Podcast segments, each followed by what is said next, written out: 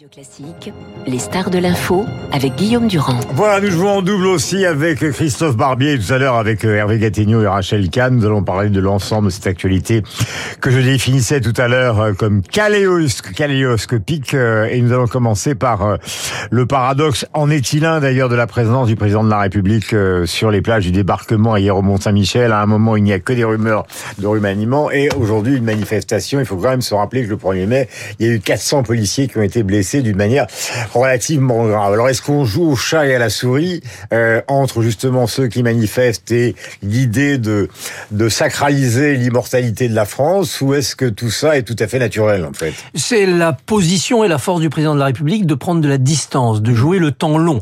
Le temps long vers l'avenir, il est en Moldavie pour s'occuper de l'avenir de l'Europe, tandis que nous on est dans nos petits soucis quotidiens, et puis le temps long du passé, c'est-à-dire la commémoration de ce débarquement ou les mille ans du Mont Saint-Michel, il est dans la tradition d'un Mitterrand ou d'un De Gaulle, c'est-à-dire l'histoire de France, dont il est aujourd'hui en charge d'écrire le chapitre actuel. L'histoire de France dépasse de loin le quotidien. Le quotidien, c'est pour le gouvernement. personne, lors de ses déplacements au Mont-Saint-Michel, s'en est pris à lui, euh, un ancien gilet jaune, justement, qui, qui, qui l'a un peu apostrophé, évidemment. les casseroles ont reculé. Oui, c'est tout. D'abord, c'est pas le moment, c'est pas le lieu. Puis là, les gens, je crois, distinguent quand le président remplit sa fonction de garant de l'histoire de France, de continuité de l'histoire de France, et il a fait un discours pour le millénaire d'une abbaye, donc c'est quelque chose quand même de euh, spirituellement signifiant. Et puis il distingue les Français quand le président fait de la politique. Et parfois il fait de la politique, et notamment depuis le quinquennat, le président de la République a un peu pris la place du chef du gouvernement, et donc parfois il fait de la politique du quotidien. Et là, il se fait houspiller. Vous avez signé un éditorial considérant qu'il faut absolument que Madame Borne finisse par quitter Matignon, qu'elle soit remplacée, pas elle, mais en tout cas à la volonté du président de la République. Donc vous êtes assez ferme.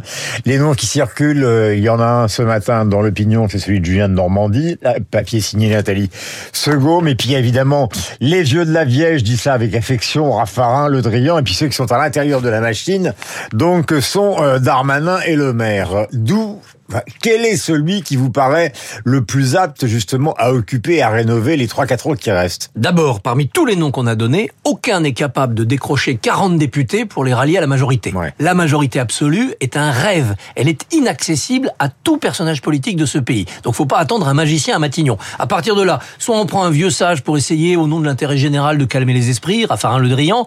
Je pense que c'est pas très dynamique et que ces gens-là n'auraient pas d'autorité ni sur leurs adversaires, ni sur leur camp après 15 jours on les respecterait. Euh, point carré, c'est fini. On rappelle plus les vieux de la vieille pour sauver le pays. Darmanin le maire. Darmanin le maire, c'est lancer la présidentielle tout de suite. C'est dire, bah, j'en choisis un pour Matignon. Allez, vas-y, fais tes preuves. Si t'es le meilleur élève de la classe, et eh ben, je te lancerai dans les pattes d'Edouard Philippe pour ma succession.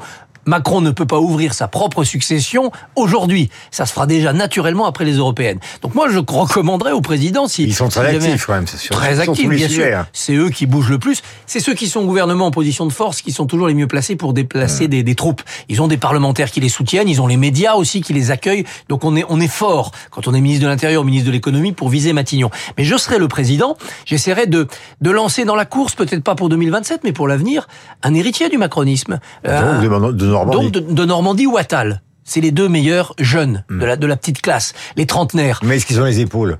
Ils n'ont pas les épaules pour être président de la République en 2027. Ils ont le talent, l'énergie et la modernité pour et la confiance de Macron et la confiance de Macron pour bousculer ce qu'est Matignon aujourd'hui. Hmm. C'est quoi Matignon aujourd'hui? C'est un boulot impossible. L'administration obéit de moins en moins. La majorité présidentielle euh, est rétive, elle se disloque et les oppositions sont résolues à hmm. vous crucifier dès que vous arrivez à l'Assemblée nationale. Donc il faut mettre quelqu'un qui a une énergie, un dynamisme, hmm. qui va être quelque part un joueur surprise sur l'échiquier. C'est pour ça que de Normandie qui s'est fait oublier depuis un an, qui s'est ressourcé, ou Attal, qui est le seul ministre dans la réforme des retraites à avoir marqué des points, à pas avoir été emporté par le naufrage collectif.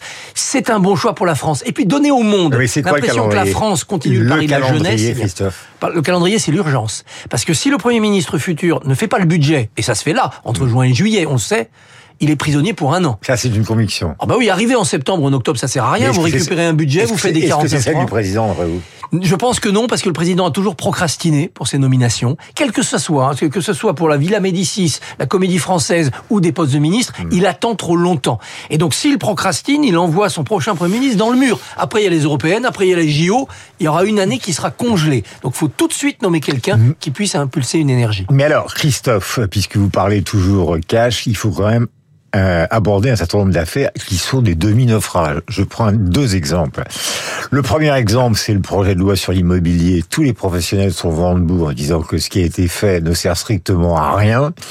Et deuxièmement, il y a cette affaire, alors on parle très peu de feux d'hiver hein, sur l'antenne de Radio Classique, mais cette affaire l'INSEE, cette jeune fille donc de 13 ans qui s'est suicidée dans sa chambre pendue en expliquant qu'elle avait fait ça pour que ses affaires de harcèlement ne se reproduisent pas.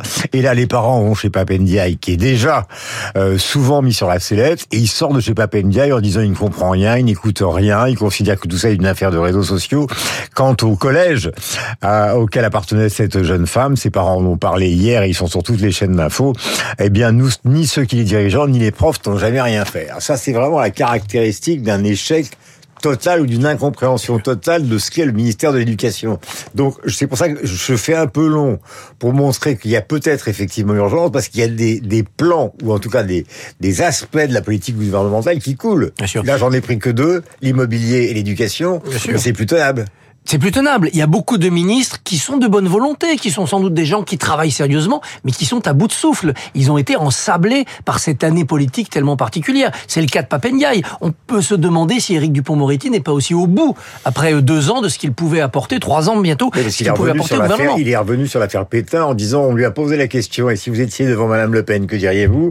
Elle dirait, il a dit Pétain-Poutine. Alors on peut pas reprocher ça à bord, on n'est pas lui reprocher ça à lui. Voilà, donc euh, voilà, on voit bien que toute une série de ministères tenus euh, par, par, des gens importants, eh ben il y a plus de souffle, il y a plus d'énergie, il y a plus de ressort. Donc c'est aussi pour ça qu'il faut un remaniement. Papendiaï a sans doute fait du mieux qu'il a pu ça ne suffit pas, ça ne suffit plus. Donc il faut un nouveau une mesure de Papendiaï, Est-ce que les Français connaissent une mesure de Papendiaï Il a tenté des choses qui ne se sont pas faites parce qu'il n'a pas réussi à imprimer sa marque. Je hmm. pense à la mixité, par exemple, la mixité sociale ou bien parce qu'il n'a pas su trouver les renforts au, Parlement. La, carte de Papendiaï au Parlement, c'était d'aller vers la gauche et de leur dire écoutez, je suis de votre camp et donc vous allez m'aider à faire passer des textes. Il n'a pas su faire ça parce que c'est pas un politicien. Donc il est arrivé en intellectuel dans un, univers éducatif où ce qu'il voulait faire n'est plus en phase avec l'époque. On veut à l'éducation de la sécurité, on veut à l'éducation le retour de l'enseignement, de la pédagogie et qu'on arrête avec les, les, les leurs sociétaux. il n'a pas compris cela. Voilà il n'a pas compris qu'on le mettait là pour faire une sorte de d'équilibre par rapport à Blanquer. Mais Christophe, c'est encore beaucoup plus compliqué qu'on ne le pense, parce qu'il y a cette procrastination dont vous parlez concernant donc Madame Borne, mais il y a toute une équipe qu'il faut quand même envisager de remplacer. Donc c'est pas une personne, c'est ah, une dizaine de personnes. Bien sûr. il y a euh, déjà des candidats. vous savez, Olivier Véran, il regarde l'éducation nationale et il a raison. Il y a beaucoup de gens qui sont concernés euh, par cette affaire. Je rappelle dans l'histoire de la petite Lindsay euh, qui m'a choqué, c'est normal, j'ai été prof. Et puis il y a aussi ce, fond d'histoire de Samuel Paty, même, même si ça n'a aucun rapport, que les dirigeants du collège où étaient n'ont strictement rien fait après des lettres. Bien sûr, ça n'a pas aucun rapport. C'est la même mécanique. C'est un système qui ne protège pas, il se protège. Alors, on met le coup de tampon, on transmet le papier, on alerte le numéro vert et on considère qu'on a fait son boulot. Et donc voilà. Et ça ne marche pas. Donc le système doit se remettre en cause. Et celui qui doit remettre en cause le système, c'est bien entendu le politique. Or aujourd'hui, mhm. l'administratif n'obéit plus au politique. Le président ne peut pas se représenter, il n'y a pas de majorité absolue. Que voulez-vous que craigne l'État profond? Donc les choses, les ordres ne passent plus et la mécanique s'enraye. On va donc célébrer aujourd'hui non seulement le débarquement, 132 000 hommes, il y en avait 1 500 000 en Angleterre, mais 132 000 à minuit ont débarqué sur les plages de Normandie, 40 000 Allemands face à ça. Euh, le commando Kiffer, donc simplement 10 morts, heureusement, euh, ça a été un des grands moments de l'histoire, un des grands moments aussi du cinéma et de la commémoration, le jour le plus long, a dit le soldat Ryan, etc. Mais on oublie aussi dans cette affaire-là euh, les Français, et je sais que vous aimez beaucoup le théâtre, vous êtes aussi comédien en dehors de journaliste politique, et vous avez joué une pièce euh, concernant Gabriel Chanel qui montre l'envers de ce qu'a été quand même l'attitude des Français. On se souvient que six, huit avant l'arrivée du général de Gaulle sur les Champs-Élysées, il y avait des centaines de milliers de personnes qui défilaient à Paris pour le maréchal Pétain.